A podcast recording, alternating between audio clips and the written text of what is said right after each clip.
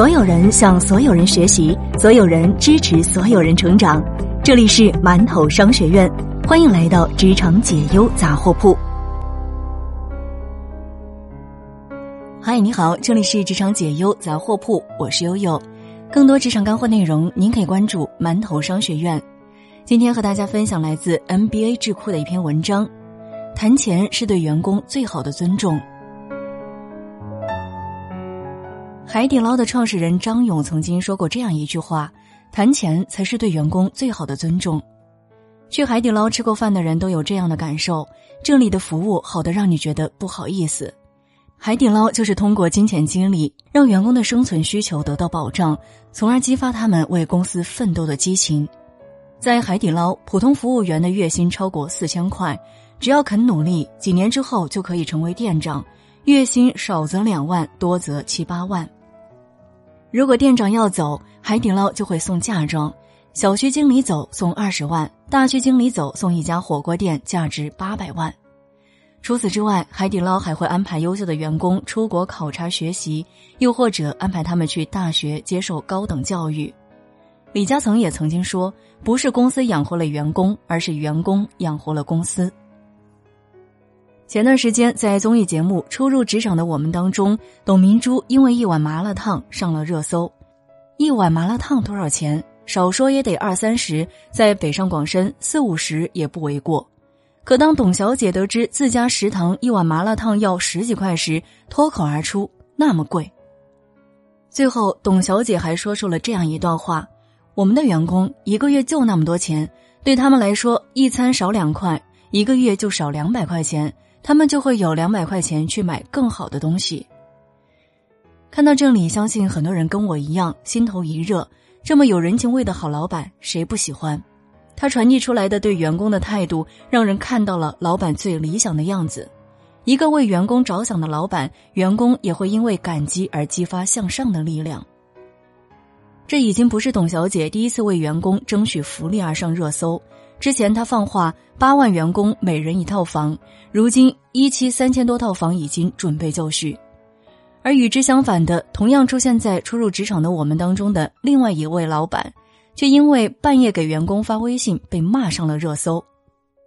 他在节目当中说，他会在凌晨三四点的时候发微信给员工，而他的员工最害怕的就是被追问：“我已经发了四个小时了，你为什么还不回？”这个行为也遭到了网友的指责。发了工资就真当自己买断了员工的所有时间吗？在职场当中，通常存在两个谎言。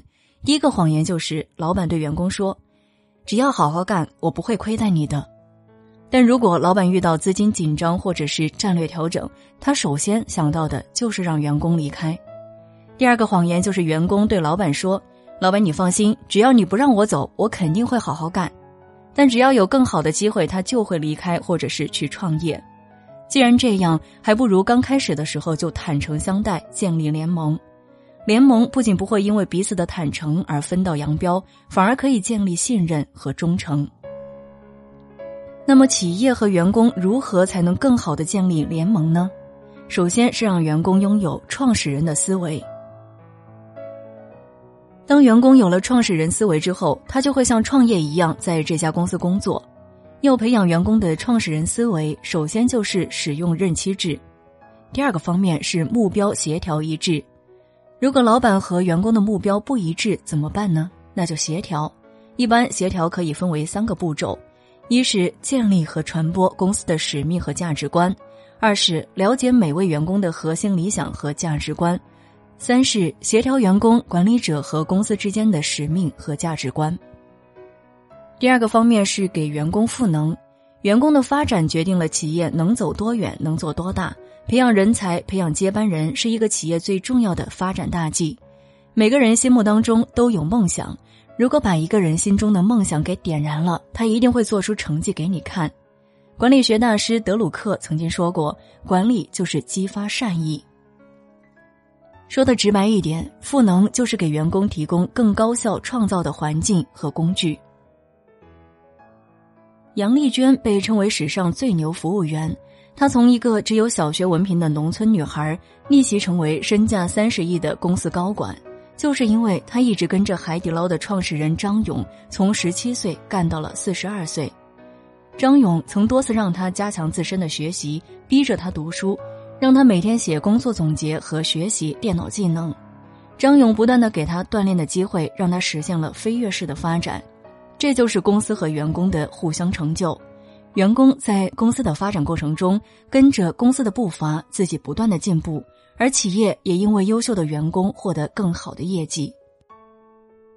如果你是公司的老板或者是 HR，可以想一想如何运用联盟的思维为员工赋能。如果你是一位员工，即使不能进入像谷歌、格力这样的公司，那么也请你培养自己的创始人思维，想一想可以提高自己的哪方面能力，为公司解决哪些问题。你的价值不体现在多么努力工作上。而是体现在自己的不可替代性和为公司所创造的价值上。如此一来，企业得到发展，员工能力得到提升，皆大欢喜。